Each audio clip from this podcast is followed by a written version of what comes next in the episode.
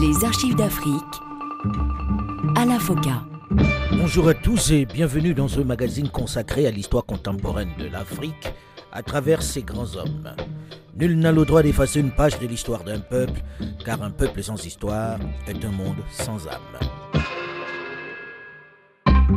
Je suis né congolais, je suis devenu oubangien et aujourd'hui je ne sais plus ce que je suis. C'est la raison pour laquelle j'ai choisi le terme République centrafricaine pour désigner ce pays de l'Ubangi-Chari qui est devenu le mien. Mais encore une fois, je ne suis pas né oubangien. Quand je suis né, ma région faisait partie du Moya-Congo et il fut un temps où le territoire de l'Ubangi faisait un seul avec celui du Tchad, puisque nous avions eu le gouverneur de l'Ubangi Chari Tchad qui gouvernait un seul territoire. Les États-Unis d'Afrique latine, c'était son credo. Bien avant ce que l'on a considéré comme les théoriciens d'une unité continentale, il militait déjà dès la fin de la décennie 1940 en faveur d'un ensemble qui regrouperait les territoires d'Afrique équatoriale ayant en partage les langues d'origine latine. Pour lui, les poussières d'État ne pouvaient constituer une force face aux grands ensembles mondiaux, notamment européens. L'abbé Barthélemy Boganda, le père de la nation centrafricaine, n'aura malheureusement pas bénéficié de la même publicité que les autres leaders qui ont créé l'Organisation de l'Unité africaine en 1963 à Addis Ababa. Et pourtant, son combat avant-gardiste, d'abord pour cette Union d'Afrique équatoriale française, puis pour l'indépendance de son pays, lui aura coûté cher, très cher. Plus cher qu'à la plupart de ceux des panafricanistes qui occupent des places de choix dans les manuels d'histoire contemporaine de l'Afrique.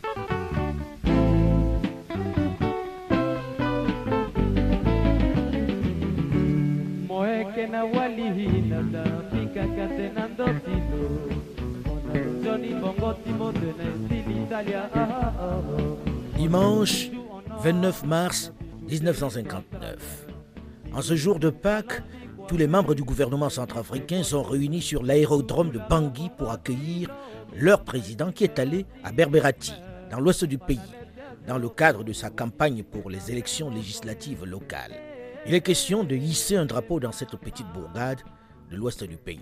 À l'assistance aux autorités réunies à l'aéroport, on annonce dans un premier temps que l'avion de la compagnie UAT, qui assure la liaison Berberati-Bangui, a dû retarder son départ par suite d'une tornade. Information vite démentie. L'avion a bien quitté Berberati à l'heure fixée. Avec les heures qui s'égrènent, s'installe l'angoisse. Elle va grandir avec la nuit qui tombe sur la capitale de l'ancien territoire d'Ubangui-Chari. Les informations sur l'avion se succèdent sans jamais être confirmées par l'équipage qui ne répond toujours pas. On apprend par exemple que l'appareil en difficulté a été contraint d'atterrir sur un aérodrome du Cameroun voisin. Information démentie quelques instants plus tard.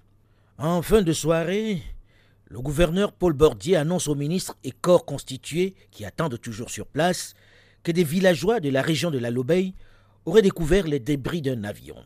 L'appréhension grandit et devient insupportable. L'angoisse est telle qu'à une heure du matin, les ministres du gouvernement décident de prendre la route Bangui, Boda, Carnot, Berberati pour aller à la rencontre de leur chef. Il faut absolument savoir ce qui est arrivé au personnage le plus important de la Centrafrique. Il faut dire que les forces de l'armée avaient déjà entamé des recherches dès la tombée de la nuit. Ici René Branella qui vous parle de Brazzaville. La disparition brutale du Nord-Atlas de l'UAT dans lequel avait pris place M. Boganda, président du Conseil de la République centrafricaine, provoque à Brazzaville et à Bangui une émotion considérable. Le Nord-Atlas disparu avait quitté Berberati, situé à 320 km à l'ouest de Bangui, hier après-midi vers 15h35 local. 14 minutes après son départ, il avait envoyé un message radio signalant qu'il arriverait vers 17h local à Bangui. Depuis ce moment, on n'en a aucune nouvelle. Il n'est pas absolument exclu que le Nord-Atlas dans lequel se trouvait M. Boganda ait pu se poser dans une des zones de savane qui jalonnent le parcours aérien Berberati-Bangui. Toutefois, on ne peut se dissimuler que le silence de l'appareil n'incline pas à beaucoup d'optimisme. En effet, les moyens radio du bord étaient tels qu'en principe une panne totale ne pouvait guère se produire. L'émotion, et je dis au début de cette communication, est considérable à Bangui. Elle est aussi bien le fait des Européens que des Africains. Le président du Conseil de la République centrafricaine est une très forte personnalité qui a marqué de son empreinte non seulement Lubangui Chari, mais l'ensemble de l'ex-fédération et la naissante communauté franco-africaine. M. Boganda, qui a l'art des formules frappantes, avait comme projet majeur de réaliser ce qu'il appelait une Afrique latine. Il faut souhaiter que la disparition de M. Boganda euh, ne soit que de quelques heures. Mais au fait, qui est ce Barthélemy Boganda dont le retard inquiète tant les Centrafricains et même les responsables de toute la sous-région Afrique équatoriale française?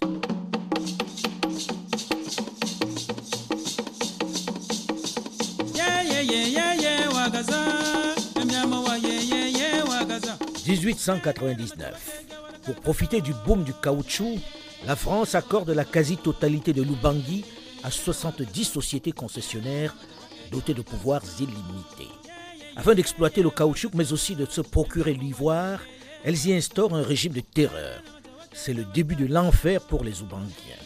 Les nouveaux maîtres des lieux, les agents des sociétés concessionnaires, incendient des villages, massacrent les habitants, prennent des otages, ce qui va aboutir à des révoltes comme celle dirigée par Baram Bakide de 1906 à 1909, ou encore la guerre de Congo-Wara menée par Kanou de 1928 à 1931. C'est dans ce climat de terreur que vient au monde le petit Boganda, qui signifie Je suis ailleurs, je suis nulle part. L'état civil veut que le jeune garçon soit né en 1910, mais en réalité, les conditions dans lesquelles il voit le jour ne permettent pas de fixer clairement la date de sa naissance. Ce que l'on sait avec exactitude, c'est qu'il voit le jour dans une petite localité de la Lobey, à quelques dizaines de kilomètres à l'ouest de Bangui, autour des années 1908-1912. Puisqu'il faut retenir une date de naissance, l'état civil choisira le 10 avril 1910, de façon arbitraire. Quelle importance cela peut-il avoir dans la vie du jeune orphelin qui vient au monde dans un village particulièrement éprouvé par la colonisation, mais aussi par un drame plus douloureux encore? Il naît quelque temps seulement après que son père, Swalakwe, un notable de Bobangui, qui possédait de vastes palmeraies et cinq épouses, ait été assassiné au cours de l'une des opérations militaires menées contre son village. Il ne connaîtra donc jamais son père. Il ne profitera pas non plus bien longtemps de sa mère Siribé, puisqu'il a à peine trois ans lorsqu'un milicien va la battre à mort devant ses yeux parce qu'elle n'a pas apporté suffisamment de caoutchouc à la compagnie forestière Sangaoubangi, concessionnaire du pays. Il faut dire que la loi imposait un quota aux indigènes. Sa mère n'a pas pu en récolter assez. Maurice Saragba était historien, enseignant, ancien ministre, ancien député de Bogila. Il est décédé quelque temps après cet entretien qu'il nous a accordé. La maman de Boganda a été battue par les miliciens, c'est-à-dire, bon, c'était des, militaires euh, qui n'avaient pas de fusil, qu'on appelait des miliciens à l'époque.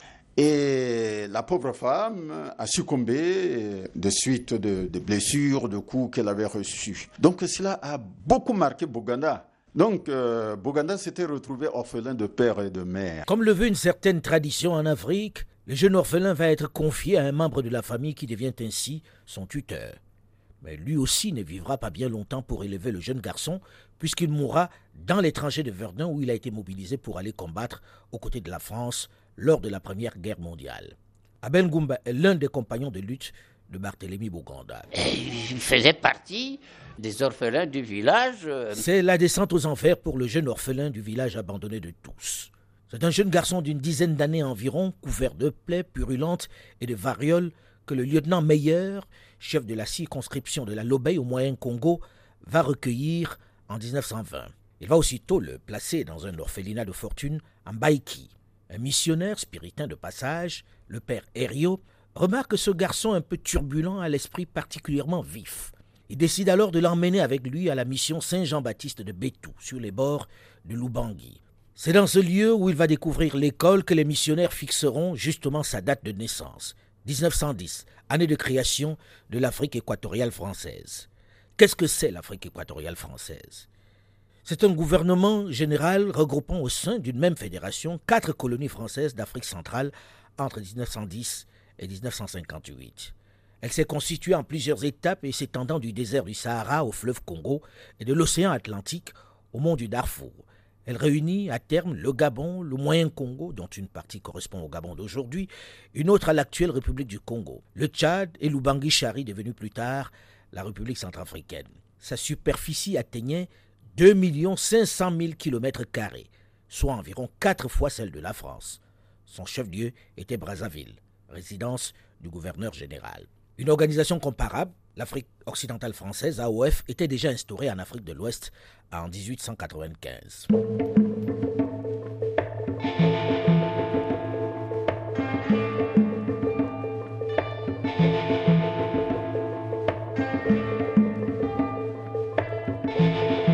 Au début de sa scolarité, le jeune Barthélemy Boganda apprend le lingala, une langue parlée au Congo belge ainsi qu'au Congo français. Et, très très tôt, devant la souffrance des siens, devant la brutalité, je dirais la barbarie du colonisateur, il décide de devenir prêtre. Il croit qu'il pourra ainsi mettre fin aux souffrances infligées à ses frères. Formé à la mission Saint-Paul des Rapides à Bangui et baptisé en 1922 sous le prénom de Barthélemy, Boganda achève ses études primaires deux ans plus tard. Maurice Saragba, historien, enseignant, ancien ministre et ancien député de Bogila. Il a été envoyé euh, à Kisanto, c'est-à-dire au Congo belge, aujourd'hui on appelle RDC. Ensuite, euh, bon, là c'était sous les prêtres jésuites, mais on va l'envoyer à Brazzaville aussi sous les, les spiritains qui vont aussi s'occuper de sa formation. Quand il aura terminé le moyen, le petit et moyen séminaire, et il reviendra ici à Bangui, à Saint-Paul, où il va enseigner le catéchisme. Et aussi, bon, il tiendra une classe de CM2, il paraît. Le 27 mars 1938, dans la cathédrale Notre-Dame de Bangui, Barthélemy Boganda reçoit l'onction sacerdotale en présence de 3000 fidèles. C'est le premier abbé de Lubangui, Maurice Saragba. Il a été d'abord diacre en 37 et puis en 1938, c'est-à-dire un an après, on a fait de lui euh, abbé. Donc c'était le premier abbé de l'Ubangi-Chari et le premier abbé africain en Ubangi-Chari devenu République centrafricaine. Le jeune prêtre reçoit son onction au moment où partout dans l'Ubangi, devant la chute du prix du caoutchouc, s'intensifient les violences, les maltraitances contre les populations locales à qui l'on continue d'imposer des redevances particulièrement fortes. Les sociétés concessionnaires sont de plus en plus voraces et le travail forcé continue. La culture du coton, introduite après la chute des cours du caoutchouc, permet d'exploiter davantage la population. Et les autorités continuaient de prélever par force des hommes, des volontaires forcés, comme les baptisera l'écrivain André Gide, pour travailler sur l'immense chantier du chemin de fer du Congo-Océan lancé en 1921. La tribu et le clan de Boganda, à l'époque du Congo-Wara, se trouvait d'ailleurs plus que partout ailleurs livré aux exactions des agents de la compagnie forestière Sanga Ubangi. Son propre village, Bobangui, était à nouveau victime des sévices de toutes sortes. Un certain nombre de parents du jeune prêtre avaient été jetés en prison. L'un d'entre eux, Mindogon, avait été battu à mort dans le bureau du chef de subdivision.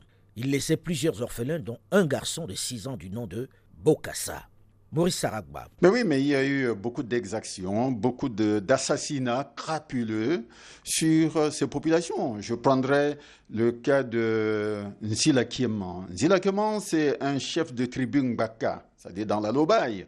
Il a été euh, arrêté de manière arbitraire, euh, envoyé devant le juge, et c'est le juge d'instruction qui va ordonner euh, donc euh, qu'il soit tabassé, rossé par euh, les gardes qui étaient là, jusqu'à ce que le pauvre, l'infortuné, ait deux côtes de cassé.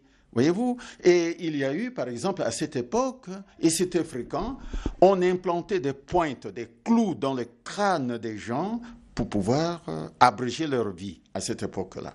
Donc il y a plusieurs exemples. Partagé donc entre les malheurs des siens et sa volonté d'être français, l'abbé Barthélemy Bouganda doit opérer un choix difficile, ou jouer sur les deux tableaux.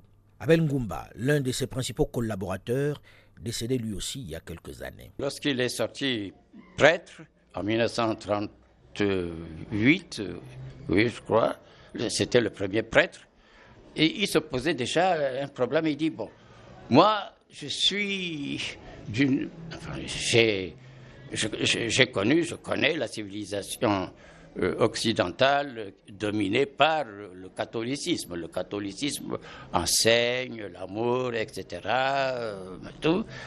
Mais je vis dans une colonie où les prêtres, les catholiques, se conduisent véritablement comme des bourreaux, comme des sauvages. Alors, euh, moi, je, ne sais pas. Il se rébellait déjà. L'abbé Barthélemy Bouganda, qui commence son ministère, va se singulariser par l'accent qu'il met sur l'éducation et les transformations sociales. Il mesure l'importance de l'école pour les siens. Leur délivrance, leur émancipation passe par là. Il estime que l'action des missionnaires en matière scolaire restait trop prudente. Il leur reprochait de privilégier le catéchisme. Abel Goumba, un de ses élèves à cette époque. J'ai rencontré ce personnage-là à Bambari au collège. Vous savez que après la Grande Guerre, on a créé des, collèges dans les quatre territoires de l'ex-Afrique équatoriale française. Nous, nous étions de la première promotion. Et Bouganda, euh, vers 41-42, 1941-42, euh, venait d'être affecté à Bambari. Il s'occupait du, il s'occupait de, de Bambari, de Bangassou, de Grimari aussi. Et il était notre aumônier qui nous a donné euh, un enseignement complètement contraire à celui que dispensaient les maîtres français. on laissait un peu de côté l'évangile. Hein. on dit, mais quelle est cette histoire? On nous apprend à l'école là-bas que le noir est anthropophage, euh, euh, qu'il n'a rien créé, il n'a créé aucune merveille, il n'a aucune civilisation, euh, bon, et que les, Blancs, les Européens, sont venus pour nous civiliser. Et sur le plan religieux surtout, que descendants hein, de, Cham, euh, nous avons été maudits par notre père Noé, et que, alors, tout ça ça nous donne un complexe d'infériorité euh, qui ne nous arrange pas du tout. Ah, c'est là où Boganda disait, mais attention, casse-cou. D'abord, les maîtres de ce monde-là, c'était les Noirs.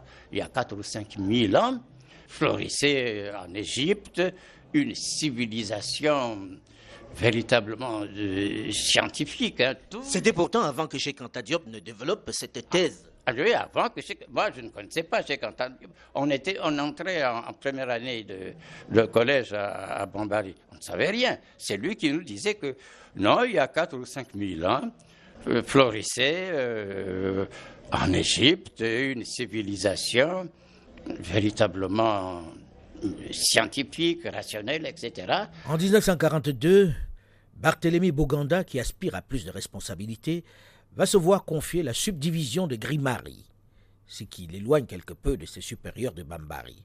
C'est à ce poste qu'il va véritablement prendre la mesure du rôle départi à l'œuvre de l'éducation.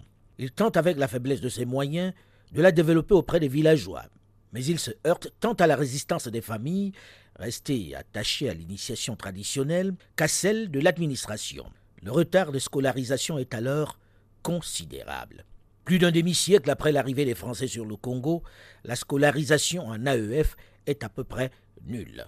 On ne compte dans toute la fédération que 7000 élèves environ, confiés à une vingtaine d'instituteurs et à quelques 300 moniteurs pratiquement sans formation. En plus, la majorité des écoles étaient concentrées au Gabon et au Moyen-Congo. En Ubangi-Chari, nombreuses étaient les circonscriptions dépourvues de toute école, ce qui avait pour effet de faire enrager l'abbé Boganda pour qui son action religieuse était inséparable de son action sociale. Il faut donner l'instruction aux jeunes Oubanguiens. C'est une urgence, elle est vitale pour la jeunesse de la région. Mais la guerre qui démarre en Europe et pour laquelle la métropole prélève des milliers de jeunes ne risque-t-elle pas de compromettre son projet? Bien qu'elle se déroule à des milliers de kilomètres de l'Afrique équatoriale française, ses conséquences vont être importantes pour lui et son peuple, comme nous le verrons dans une dizaine de minutes, dans la suite de cette série d'archives d'Afrique spéciale Barthélemy Bouganda. Restez à l'écoute et on se retrouve juste après une nouvelle édition du journal sur Radio France Internationale. À très vite.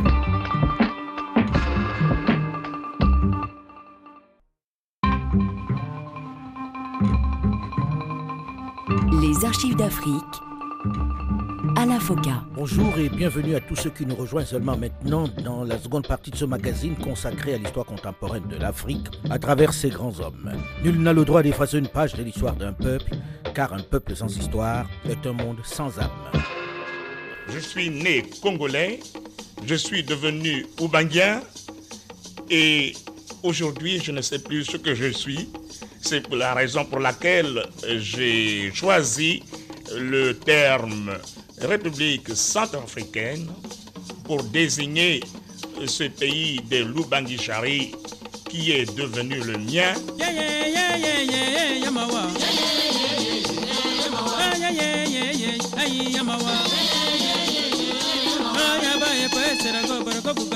27 mars 1938. Dans la cathédrale Notre-Dame de Bangui, Barthélemy Boganda reçoit l'onction sacerdotale en présence de 3000 fidèles. C'est le premier abbé de Lubangui. Le jeune prêtre reçoit son onction au moment où partout dans Lubangui, devant la chute du prix du caoutchouc, s'intensifient les violences, les maltraitances contre les populations locales à qui l'on continue d'imposer des redevances particulièrement fortes. Les sociétés concessionnaires sont de plus en plus voraces. Le travail forcé continue. La culture du coton introduite après la chute des cours du caoutchouc permet d'exploiter davantage la population. Et les autorités continuent de prélever par force des hommes, des volontaires forcés, comme les baptisera l'écrivain André Gide, pour travailler sur l'immense chantier du chemin de fer Congo-Océan lancé en 1921. La tribu et le clan de Boganda, à l'époque du Congo-Wara, se trouvaient d'ailleurs plus que partout ailleurs, livrés aux exactions des agents de la compagnie forestière Sanga Ubangi. Son propre village, Bobangui, était à nouveau victime de sévices de toutes sortes. Un certain nombre de parents du jeune prêtre avaient été jetés en prison. L'un d'entre eux, Mindogon, avait été battu à mort dans le bureau du chef de subdivision. Il laisse plusieurs orphelins, dont un garçon de six ans du nom de Jean Bédel Bokassa.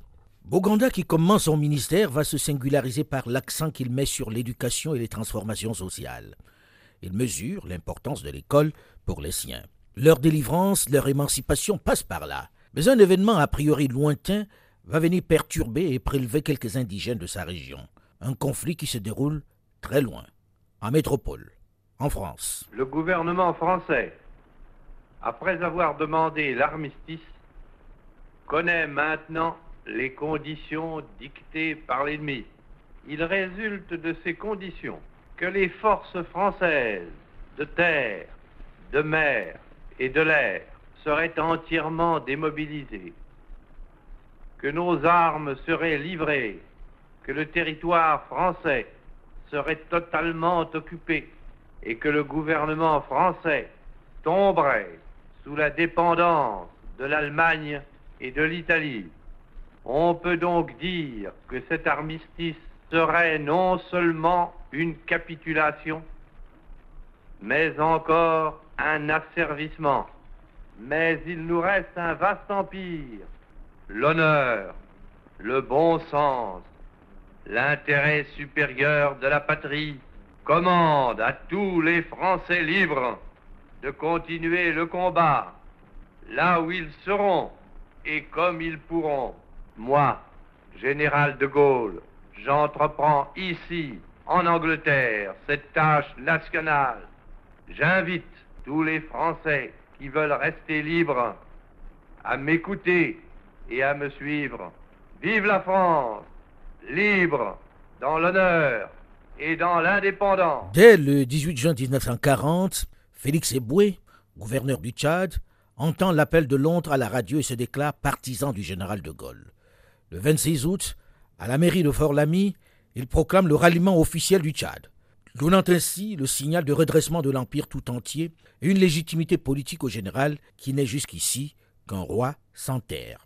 Le 26 août, le territoire du Tchad s'est rallié aux forces françaises libres sous l'impulsion de son gouverneur et de son commandant militaire.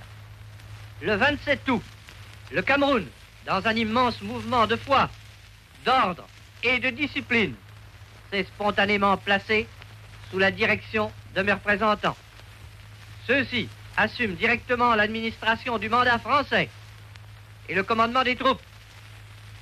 Hier, 29 août, à Brazzaville, capitale de l'Afrique équatoriale française, mon représentant, acclamé par toute la population et obéi par toutes les troupes, a pris en main les pouvoirs civils et militaires. Ainsi, tout l'ensemble des colonies de notre Afrique équatoriale est rentré dans la guerre. dans cette guerre mondiale et totale, dans cette guerre où tout compte, l'Empire français est un faisceau de force capitale par la situation géographique et stratégique, par la nombreuse population, par les vastes ressources de ses colonies. Il reste à la France de très importants atouts dans cette lutte où se joue son destin. Le crime de l'armistice, c'est d'avoir capitulé comme si la France n'avait pas l'Empire. Le crime de l'armistice, c'est d'avoir méconnu les forces immenses et intactes que nous gardions dans l'Empire.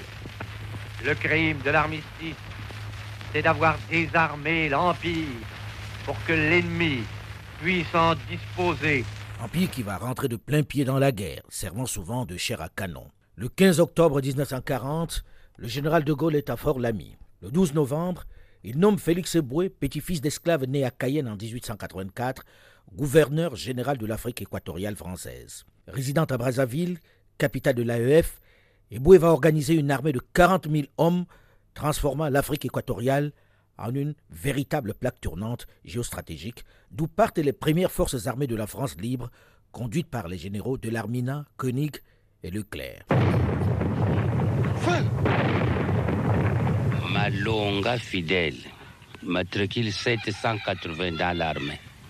Je suis ancien combattant, engagé volontaire dans l'armée française. Nous, nous avons fait la guerre. Chez nous, les héros de Birakem. Héros de Birakem. J'ai dit bien que le 27, on nous a attaqué avec les chars et notre batterie a démoli 45 chars. On nous a envoyé, maintenant la France libre, allez-vous occuper là, le point d'eau qu'on appelle Birakem. Moi, je croyais que Birakem, c'est un village. C'est là où j'ai traité mon capitaine, mais mon capitaine, vous êtes tous. Les, les blancs sont des sauvages.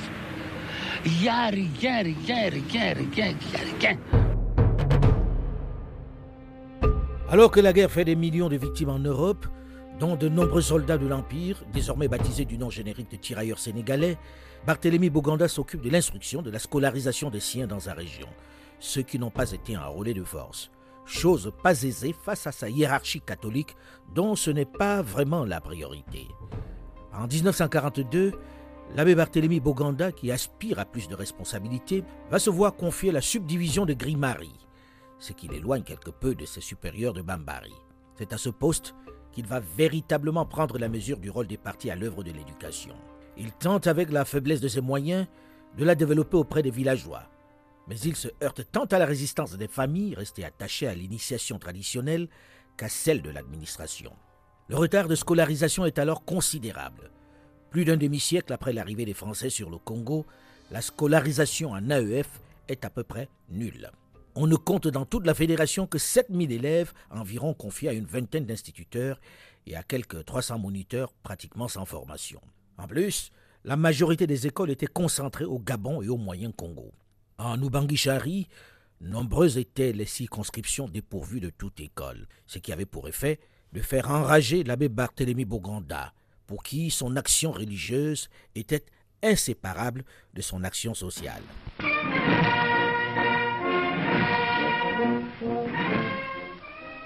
Le gouvernement de Bordeaux avait choisi la capitulation. La France avait choisi la continuation de la résistance dans l'Empire. Trois ans de lutte ont prouvé que c'était la France qui avait raison.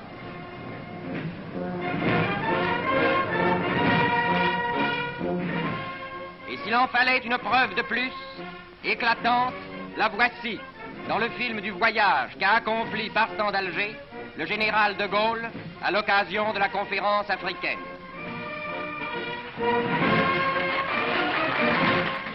Dakar d'abord a salué celui qui s'était proposé pour premier but la réunion de l'Empire et le respect des engagements pris par la France envers ses alliés comme envers les populations dépendent d'elle. Alors, à Dakar, l'Afrique occidentale française a prouvé de quel côté allaient ses voeux et sa volonté. En cette année 1944, du fait du rôle clé joué par les soldats de l'Empire dans le tournant de la guerre, du sacrifice humain consenti, le général de Gaulle se sent dans l'obligation morale de venir témoigner sa reconnaissance à sa première armée, celle qu'il lève dès 1940, les tirailleurs sénégalais. C'est pourquoi il se lance dans cette longue tournée africaine. Évidemment, elle doit passer par Brazzaville qui pendant cette période a été sa capitale en Afrique équatoriale française. Et voici Brazzaville. Brazzaville qui arrêta la capitulation au nord de l'Équateur. Brazzaville, refuge pendant ces cruelles années de l'indépendance et de l'honneur français. C'était bien ici que devait se réunir la conférence africaine. C'était bien ici que devaient s'assembler les meilleurs serviteurs de la civilisation française en Afrique. Parce qu'ils étaient les serviteurs de cette civilisation. Pour la première fois dans une conférence de ce genre, la primauté fut accordée non plus aux problèmes économiques, mais aux problèmes humains. Et enfin, pour cette raison, déclara le général de Gaulle, ayant tiré du drame la leçon qu'il comporte, la France nouvelle a décidé, pour ce qui la concerne et pour ce qui concerne tous ceux qui dépendent d'elle, de choisir noblement, largement des chemins nouveaux, en même temps que pratiques, vers le destin. C'est l'homme, c'est l'Africain, devait résumer aussi le commissaire aux colonies René Pléven. Ce sont ses aspirations, ses besoins. C'est l'Africain comme individu et comme membre de la société qui sera la préoccupation constante de la conférence. Nous sommes à la fin du mois de janvier, début février 1944. Le grand événement pour l'Afrique francophone est la conférence de Brazzaville. Sous la présidence du général de Gaulle, une conférence de gouverneurs généraux et de gouverneurs formule des propositions dans le sens d'une transformation du régime colonial. Son programme est de proposer au pouvoir politique des mesures destinées à établir, sur des bases nouvelles, la mise en valeur des territoires africains, le progrès social de leurs habitants et l'exercice de la souveraineté de la métropole dans le cadre d'une communauté qui préfigure l'Union française. À l'origine de la conférence, la prise de conscience que la Seconde Guerre mondiale rend inévitable une transformation profonde des structures coloniales, la volonté politique d'affirmer principalement à l'égard des États-Unis d'Amérique que seule la France a compétence pour faire évoluer ses colonies, la gratitude devant l'effort de guerre de l'Empire et la nécessité d'encourager la poursuite de cet effort. Déjà, au moment où commençait la présente guerre mondiale, apparaissait la nécessité de placer sur des bases nouvelles les conditions de la mise en valeur de nos territoires africains, celles du progrès des hommes qui y vivent et celles aussi de l'exercice de la souveraineté française. Est-il besoin de dire que la guerre présente n'a fait que précipiter l'évolution? D'abord parce qu'elle est, elle fut jusqu'à ces derniers jours en grande partie une guerre africaine Ensuite et surtout, parce que l'enjeu de cette guerre, c'est en réalité la condition de l'homme, et que sous l'action des puissances psychiques qu'elle a partout déclenchées, il n'y a pas une population, il n'y a pas un homme dans le monde qui aujourd'hui ne lève la tête, ne regarde au-delà du jour et n'interroge son destin.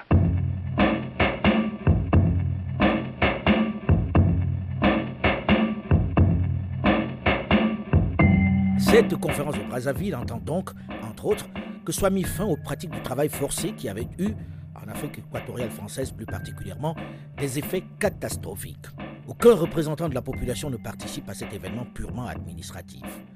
En réalité, cela ne va rien changer sur place puisque les colons, aveuglés par le racisme et surtout mus par la volonté de sauvegarder leurs intérêts, ne vont pas tenir compte des résolutions adoptées lors de cette conférence. Mais la fin de la Seconde Guerre mondiale, à laquelle ont participé les populations de l'AEF, va changer la donne. Le général de Gaulle a compris que la France ne peut plus continuer de tenir les indigènes à l'écart de la vie politique. Cette prise de conscience va conduire à la tenue en octobre 1945 d'élections pour la première assemblée constituante qui permet pour la première fois, excepté bien sûr le cas du Sénégalais Blaise Diagne dans les années 1910, aux élus africains de faire leur entrée au Palais Bourbon, à l'Assemblée nationale française. Mais les populations de Lubangui-Chari, où il n'y a aucune activité politique, vont être représentés par deux colons réélus lors du deuxième scrutin en juin 1946. Ils vont être quelques-uns, les Oubanguiens, qui vont s'émouvoir, qui vont protester de se voir représentés par des personnes, par des élus qui les traitaient comme des sauvages. Abel Goumba, ancien étudiant de l'abbé Barthélemy Boganda, fait partie de ceux-là. Et avec quelques amis, ils vont maintenir une pression sur Boganda qui, à leurs yeux, a le potentiel pour parler en leur nom afin qu'il se présente aux élections législatives de novembre 1946. Soutenu par sa hiérarchie, l'homme de Dieu accepte de se lancer dans cette aventure, non sans une certaine résistance. Monseigneur Grandin, son évêque, va l'assister dans toutes les démarches nécessaires pour l'organisation de ce scrutin. Il va même payer sa caution et imprimer sa profession de foi et les bulletins de vote. Dans cette profession de foi, Barthélemy Boganda présente son mandat comme la continuation de sa mission sacerdotale.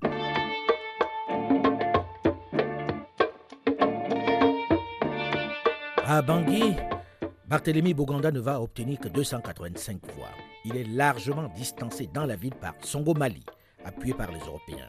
Mais pour l'ensemble du territoire, il distance de près de 5000 voix Tarquin, talonné par Songo Mali. Le premier prêtre oubanguien devient, avec plus de 9500 voix sur 21 000 votants, le premier député autochtone. Il va donc à partir de cet instant représenter son peuple au Parlement de la République. Le jeune député sans appartenance politique fait son entrée au Palais Bourbon le 3 décembre 1946 et siège aux côtés du mouvement républicain populaire, le MRP. Son rêve, ses priorités sont la fin du travail forcé, l'abolition du régime de l'indigénat, l'égalité des droits entre blancs et noirs, la justice pour tous, la fin du racisme, une rémunération juste et équitable pour les producteurs de coton. Mais il va très vite se trouver face à un mur, à une assemblée qui ne l'écoute pas. Ces thèmes vont d'ailleurs l'isoler. Il s'attire la haine des milieux coloniaux de Lubangui qui vont désormais l'affubler de tous les noms. Pitre dangereux, agitateur anti-français, gros macaque bon pour le cirque. Malgré ses attaques très souvent racistes, Barthélemy Boganda ne se démonte pas. Le 5 mars 1947, il prend vivement à partie le ministre de la France d'Outre-mer, Marius Moutet, qui venait de déclarer sans sourciller devant les membres de la commission qu'il n'était plus question de travail forcé en Afrique. Boganda se trouve donc bien seul en son territoire. Mais il est préparé à affronter cette adversité, cette hostilité au sein de l'Assemblée nationale française.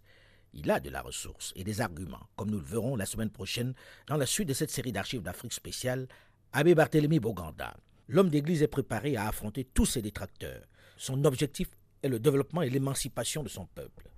Rendez-vous donc la semaine prochaine pour en parler. Mais en attendant, vous pouvez d'ores et déjà réécouter cette émission sur le site du RFI à la rubrique podcast ou sur le site archivedafrique.com ou tout simplement sur votre téléphone portable en téléchargeant gratuitement l'application Archives d'Afrique sur Google Play ou sur iOS.